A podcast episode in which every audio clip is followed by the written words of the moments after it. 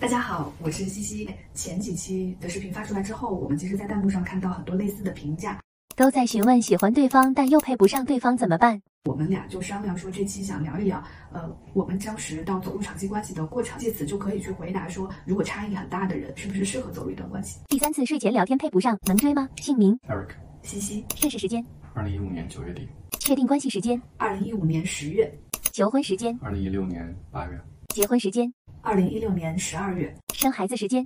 二零二零年六月，相识。呃，我记得那个时候我是报名参加了西西组织的一个线下读书会的活动，嗯，就在那个读书会上，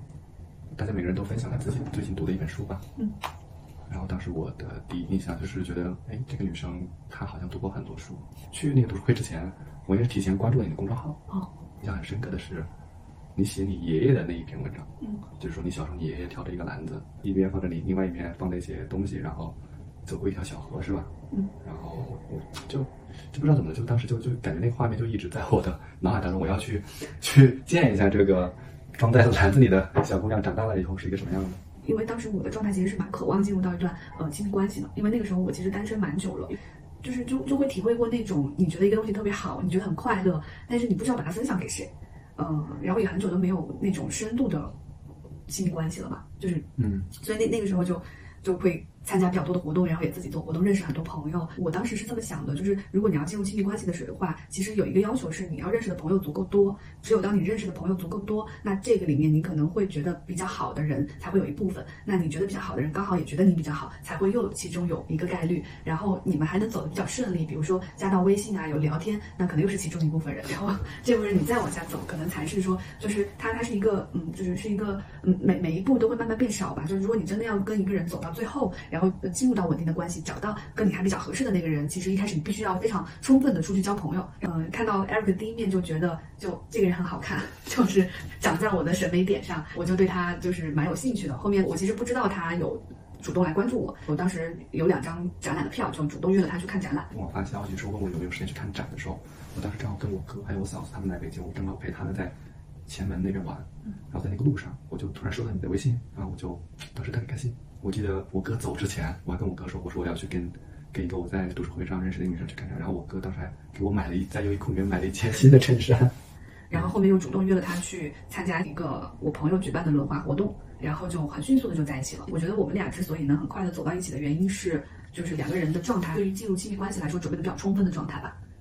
是的，哦，至少到那个时候，其实我的状态是经过了两次的重要的变化。第一次是呃大学交的男朋友，嗯，跟他在一起也挺久的，有五年时间，也是一段可能回忆起来会觉得很美好的感情。但那个时候其实是比较幼稚的，那个时候我对爱情的所有的看法，可能都是来自于偶像剧吧。然后偶像剧里面其实主要创造的都是一个不管你是一个多么普通的女孩，但对方都会给你无条件的爱，然后给予你很多东西。对于这个女女主角真正的付出这部分，其实刻画的是比较少的，以至于那个时候我对爱的。爱的认知可能就是对方愿意为我付出多少，但是可能从来没有去想主动去付出这件事情。后面分手的时候，他有跟我说一句话，说你不要把所有的事情都认为是理所当然的。我觉得可能是他在这段感情里也觉得非常的累，我可能才才有所察觉，才会去想哦，原来爱情是怎么一回事？爱情不是你存在在这里，对方就天然的爱上你。比如说我举个例子，我们两个是在不同的地方念研究生，但每个周末可能都是他过来看我，但我从来没有主动去找过他。我因为我从来没有想过我要主动去找他，因为他也有时间不方便的时候，我从来都觉得他来找我是理所当然的，就是没有理解到，就是什么是好的感情吧，然后有点太傲慢了。我觉得我以前也是有些傲慢吧，就是我再想想，我好像是，比如说上大学时候、上高中时候看过，比如像啊三毛的那个撒哈拉的那个，啊包括像王小波写的他和离合的故事，嗯，就觉得哇，原来世界上有。有这么样的两个人，这么懂对方，这么适合对方，就是感觉，就是而且他们就是那种非常好的那种灵魂伴侣吧。嗯，就是那个可能是我对于爱情的一个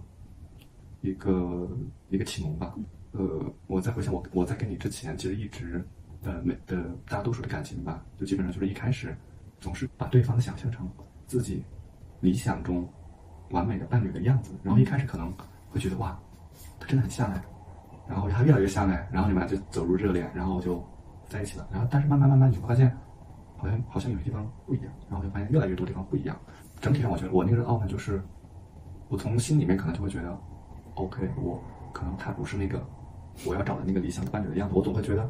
就算分手了，下一个会更好。嗯就是可能年轻的时候总会觉得，我后面还有很多机会，嗯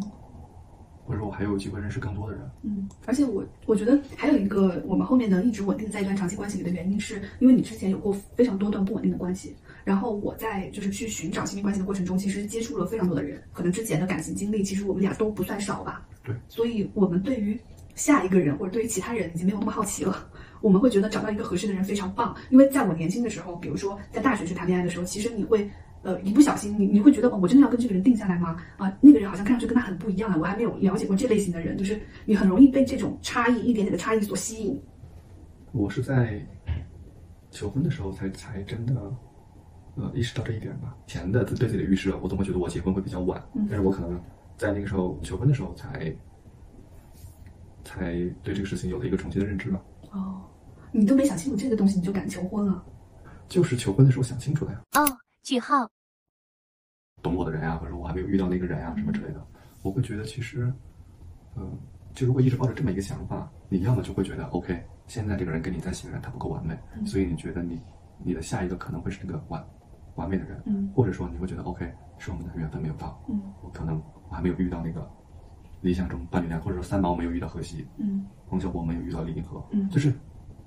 你会这么去想，嗯。我觉得这个是大家对爱情的一个，至少我觉得是一个误会，是因为大家一直会说爱情是缘分，所以缘分的意思就是我什么都不做，我站在这里就会有一个完全契合我的人出现。因为有一些大家一直流传，就中学 QQ 空间大家会写的，就是世界上什么有另外一个我，我知道他一定在某个角落，我在成长，他也在成长，有一天我们会相遇。当我们相遇的那一刻，就是呃，就是天雷接地火，然后就无比的契合。其实我觉得是蛮偷懒的，就是我们都是充满了缺点的人，凭什么我站在这里，这时就要出现一个人？他完美的接受我所有的缺点，然后他完美的理解我所有的需求，哪怕我什么都不说，他就知道我在想什么。他是我的灵魂伴侣，我觉得是蛮偷懒的，因为他抹杀掉了人的成长、缘分这个东西，我觉得是不太存在的。就像刚才我说，呃，那个时候其实我会做非常多的尝试，去认识很多朋友，去增加我能走入一段亲密关系的概率。所以当时我们俩认识只能说是概率中的其中一个，但可能我们能做一些尝试，就是因为我们对彼此有好奇，然后也很喜欢跟对方待在一起，那我们就试试。但是其实我跟艾瑞克在一起六年。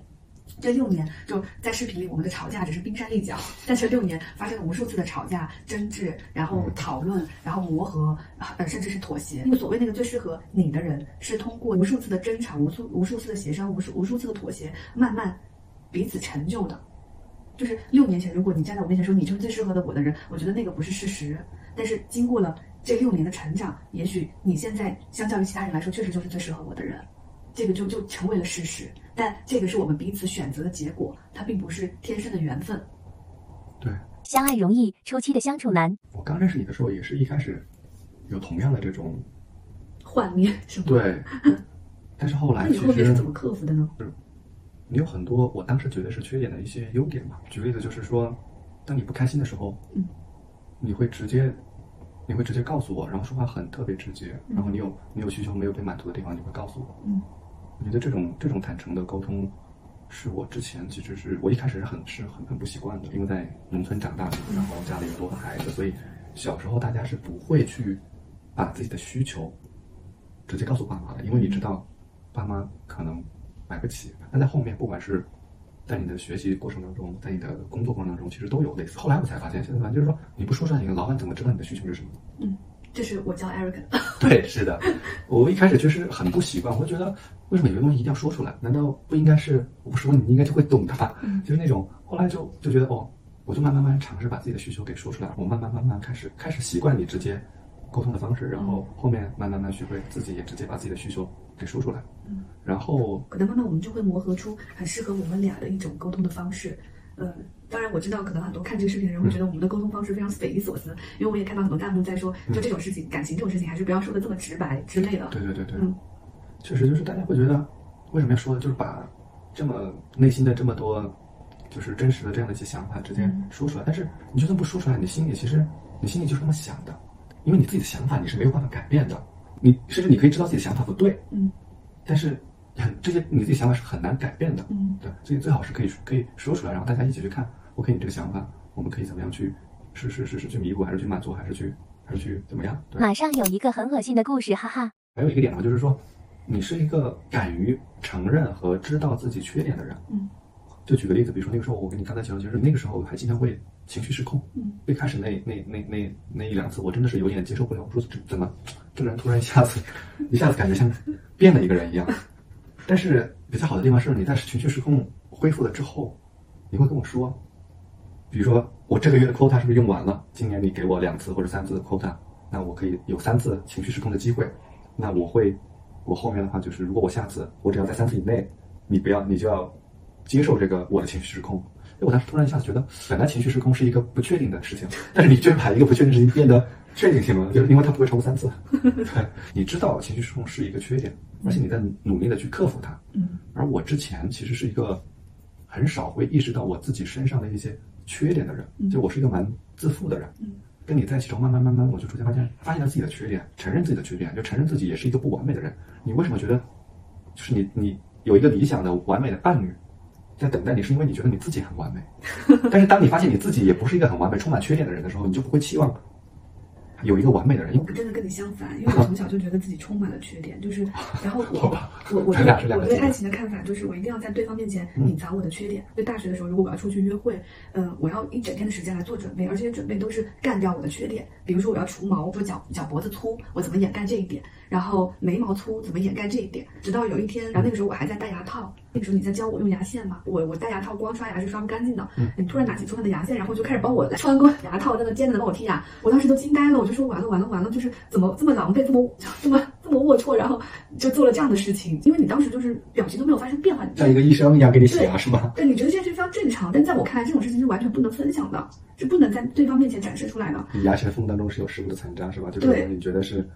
是非常难看对，我觉得天哪呐，我当时就觉得我在干什么？那天之后，我突然就觉得我在你面前非常放松。包括有一次我在工作上碰到一个非常大的挫折，然后我回来之后就 情绪失控了。有一个同事就叫我出去喝酒，然后我就半夜我什么话都没跟 Eric 讲，因为那个出去跟同事喝酒喝到很晚才回来。那天 Eric 就跟我说，他说为什么你回来了之后，你不管碰到天大的困难，你就去跟同事说，但你都不会跟我说。因为当时我对爱情的体系就是我要在你面前是比较好的，如果是个好的消息，我是比较愿意就是跟你分享的，因为那样你会觉得我很强嘛。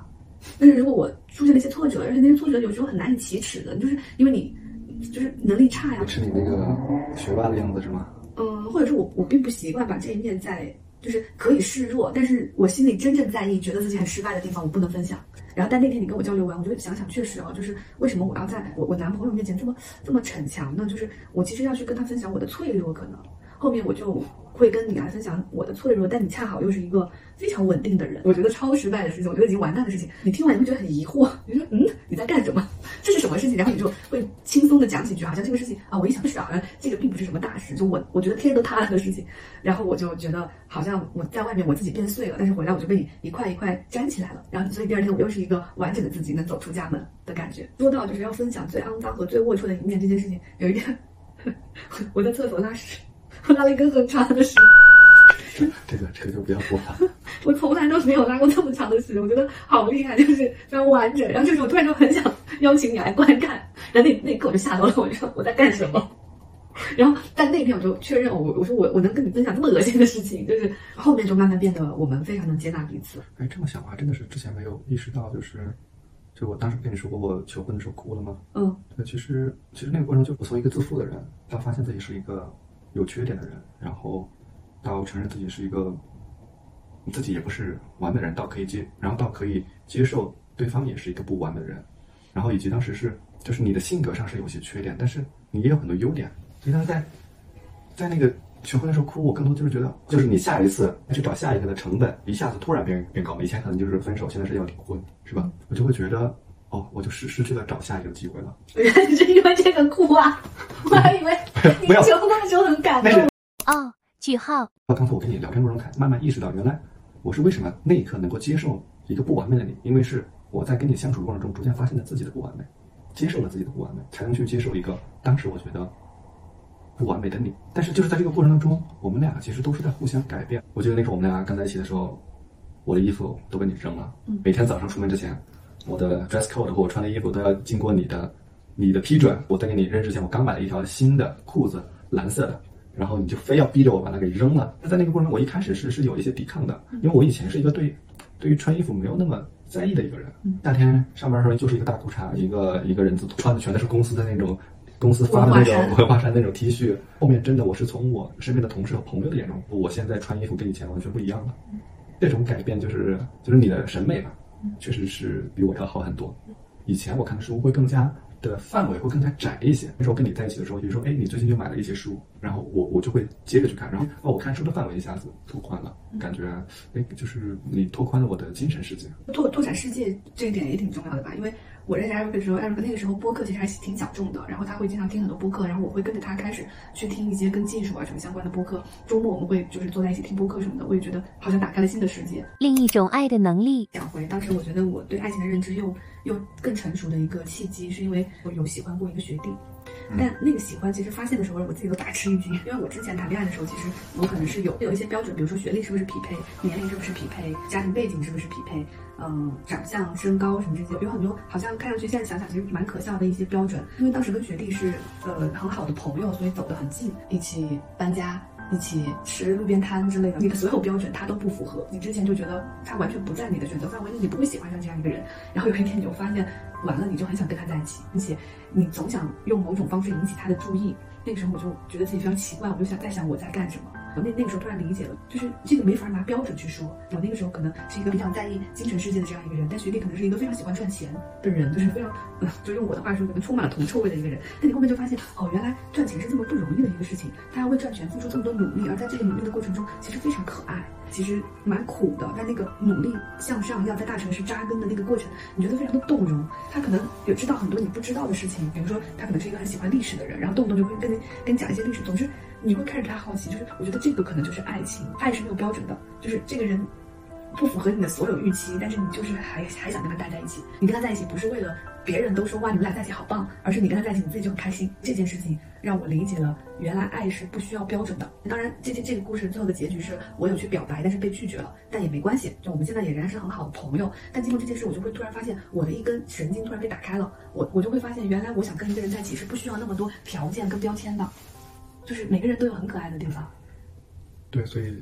所以就是因为你，其实你比我更早一点，把自己的那个标准和标签拿掉了，拿掉了。对。而那个过程其实对于你而言，你因为你是之前有标准，到现在发现不需要这些标准。对对。然后从那以后，我就会发现我拥有了一种能力，那种能力就是我觉得每个人都很可爱的能力。可能还是举例子，比如说我去舞蹈工作室上课，原来的时候如果进来一个阿姨，然后跳得很不好，也跟不上老师的节奏，我可能会觉得就是很很看不上这样的人。但自此后面，我就会就是突然发现换一个角度，我就觉得哇。这个阿姨好可爱哦，那么努力的跟上节奏，就算跳得一塌糊涂，也一定要来上课。觉得这个这个阿姨好可爱，就是我突然发现我能从另外一个角度去观察别人了。船上这个学弟真的是给我人生上了很重要的一课，就是让我明白，就所有的事情你换个角度去看，他就可以很可爱。比如说我跟艾瑞克在一起，嗯，艾瑞可能学历比我好，农村家庭出身，其实这两点就在很多人去找对象的时候，可能都会想啊，是不是要很匹配？但是它相对应的带来的优点就是。他解决问题的能力特别强，他的大学是自己拿助学贷款读完的，然后自己当时去送过外卖，就是做过很多这类的事情，所以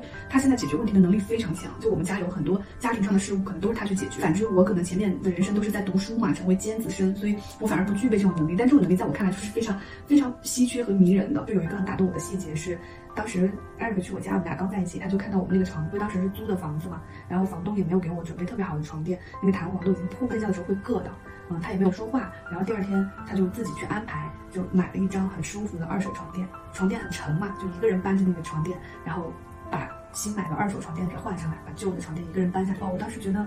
原来就是更幸福的生活是很容易的，因为我我原来总觉得要去追求更幸福的生活这件事情很困难，但你换好床垫，然后我躺在那张很柔软的床垫上的时候，我突然觉得，因为买二手床垫本身很便宜嘛，我就会觉得哦，原来这么容易，你的床垫就会变得这么柔软。这件事情，你可能之前在我的想法里是，你需要赚好多好多钱，很多年之后你住进了大房子，那个大房子给你配了有更好的床垫的时候，你才能躺到这么柔软的床垫上面。对你来说，这件事情好简单哦。对啊，我就在艾瑞克身上发现了很多我们没有的东西，包括他可能在更早的时候，其实经历的挫折比我要多很多，这也会让他就是比我更稳定。当面面对一个问题的时候，我经常就觉得，哦，这件事我要死了，不行了，我崩溃了，我要碎了。但是我一告诉他，他就说，嗯，其实在他看来这件事情很简单，一二三，哦，然后我就觉得，嗯，原来这件事情可以这么容易就解决掉。包括嗯、像我是属于执行性执行性的人，所以我可能永远只是想明天要做的事情，明天我有一堆 to do list，这个星期有一堆 to do list，我每天都要把它们划掉、划掉、划掉。但 Eric 想事情，他可能更多的总是想五年之后、十年之后是什么样子的。然后我一听他跟我讲，我说哦有道理哦，原来我明天 to do list 疯狂的就划掉，其实不太改变五年之后的样子，所以我整个人就是更放松了一些。就互相互相弥补吧。就是我确实是一个喜欢去考虑很远的事情，去所以就会导致我在当前的很多事情我是没有不够有执行力的。包括当时我们呃我们当时决定买房子呀，包括这些很多过程，其实如果按我之前的那种想法，我会准备很久，我会想很多很久，但是我就很难立马去执行。嗯但是跟你在一起的时候，就说一开始你很有些事情你会 push 我，你会推着我往前走，我我我当时是很抗拒的，但是后来我都慢慢意识到，其实这个事情就是你的缺点放到我身上就是优点。匹配逻辑害人。因为大家都在问配不配得上，我不敢去追他，就是这个背后的逻辑，我觉得还是有一个给我还是有一个匹配的逻辑，就是我一二三达到什么水平了，我才能去追什么样的人。就是当我觉得爱情如果进入到一个匹配的逻辑，就是一定要这四个标签都达到，这四个标签都达到，他们才有资格就是互相在一起的时候，嗯，按照我当时找找男朋友的想法，我是觉得他比较可惜，因为这样就意味着你每多一个标准，就会多出有一部分人是不符合这个标准的，他就会被刷掉。所以你你的十个标签一列出来，一筛选出来，符合你的标签的人就只有这么一点点儿。那你要在这么一点点里面还能找到你能喜欢他，他第一印象也能喜欢你，你们俩还能聊得来，交换了微信，还能聊上几句，再走下去，再见面，对方也觉得合适，还能进入到长期关系，长期关系还一直能走下去，就是这个概率太小了。就一开始就确实得让自己有可能的那个样本库是足够大的，不拿标签去限制人，因为人是很复杂的。比如说，Eric，你的人生是不是就是能用二本学生、互联网产品经理？然后月收入多少多少这样的标签去概括，显然不能。有一天我我又加班到很晚，然后 Eric 就在院子门口接我，嗯，我看到他的时候就觉得很很感动，因为很冷的天，在大冬天，我就走上去，他这个时候突然从背后掏出了一个桃子，说这是已经洗干净了，是给我吃的，就是这个举动是不可能包含在他的所有的标签里的，而这个举动让我觉得就是这段婚姻很幸福。跟 Eric 聊天可能会发现，当我们进入到一个场景的时候，当他复读的时候没事儿干，所以把《古文观止》给背完了。他可能就突然会跟我讲一段《古文观止》的故事来描述这个场景，这些都是他很迷人的地方，但这些地方不能通过标签来体现的。当你因为标签而把很多人就是这样挡在自己的可能性之外的时候，我觉得对自己来说是一种损失。对自己最好的办法就是多交朋友，去认识每一个人可爱的地方，呃，多跟大家去试试可能性。但最后你可能找的人是一个有同样的意愿，愿意为跟你一起进入到一段关系里，然后一起去磨合，一起去成长，一起去改变，一起去妥协，一起去协商的这么一个人。但在一开始的可能性其实是要开放给更多的人的。HR 能用，我们不能用。标签这个东西在什么地方，在什么地方有有用，就是在讲效率的时候。所以我我非常能理解 HR 为什么要按学历来筛选人，是因为他如果学历好，那至少他有可能是一个呃为了目标会更加努力的这么一个人，只是说有可能。其实标签后面就是价值判断嘛，学历后面的价值判断就是努力，然后能力高，但不一定的嘛，只是说概率更高。所以 HR 用学历去筛选人，是因为 HR 一个月要招几十个人，他一天要看几百份简历，所以这个时候效率对他来说很重要。那标签背后的价值判断对他就有作用，因为这样做他的反正概率高，他他可以误误判，但是他的效率会提高，所以他可以接受这个误判。那我觉得脱单这个事情，找跟你一辈子生活的人这个事情，你一辈子只需要找一个人，就是大大部分情况下，那你就可以去细细的了解每一个跟你有可能的人，而不是拿标签把它筛掉，因为你不需要提高效率，但是准确对你来说很重要。所以你反倒应该是去细细的了解每一个人，多交朋友，多发现对方可爱的地方，多去寻思自己跟他的可能性。实际上，现实场景当中，你的身边是不会有像 HR 简历那样有那么多追求者的，嗯或者说你愿意去追求的人的，真的人是非常有限的。嗯所以，所以你其实你不应该因为这些东西一下子就把对方 pass 掉，或者觉得自己配不上。嗯然后呢，那你要深入的去了解这两个人的一些内在，每个人的长处和短处，嗯因为最好的东西，最好的两个东西放在一起，也并不是价值最最大化的，就是因为刚好你有的他也有，你有的也并不是他所想要的东西。对的，我有一个朋友就跟我在抱怨她的男朋友，呃，她最近在想分手的事儿，是因为她觉得她跟她男朋友的成长速度已经不一样了，她觉得她很上进很努力，可是她一直觉得她男朋友不够上进不努力，所以她就想到了分手。然后我就跟她说，因为我觉得他们的关系事实上在我看来是非常好的，他们的模式其实是非常互补的。就是这个女孩可能非经常非常焦虑，然后非常想证明自己，但这个男孩可能更稳定、更享受生活。然后我就跟那个女孩说：“我说你这么努力的原因，这么上进的原因，到最后难道不就是给你求得可以找一个不上进的男朋友的权利吗？不上进，从某种意义上来说，你可以说他没有野心、不上进，但是另外一方面，他就有更多的时间去生活，他会成为带着你去生活的那个人，他会成为帮助你去放松的那个人，他会带你去吃好吃的，然后带你去养宠物，带你去发现生活中的美好，带你去浪费时间，而这些才是他需要的，在我看来。对，我突然想到，就是你刚才说那个点，就会觉得，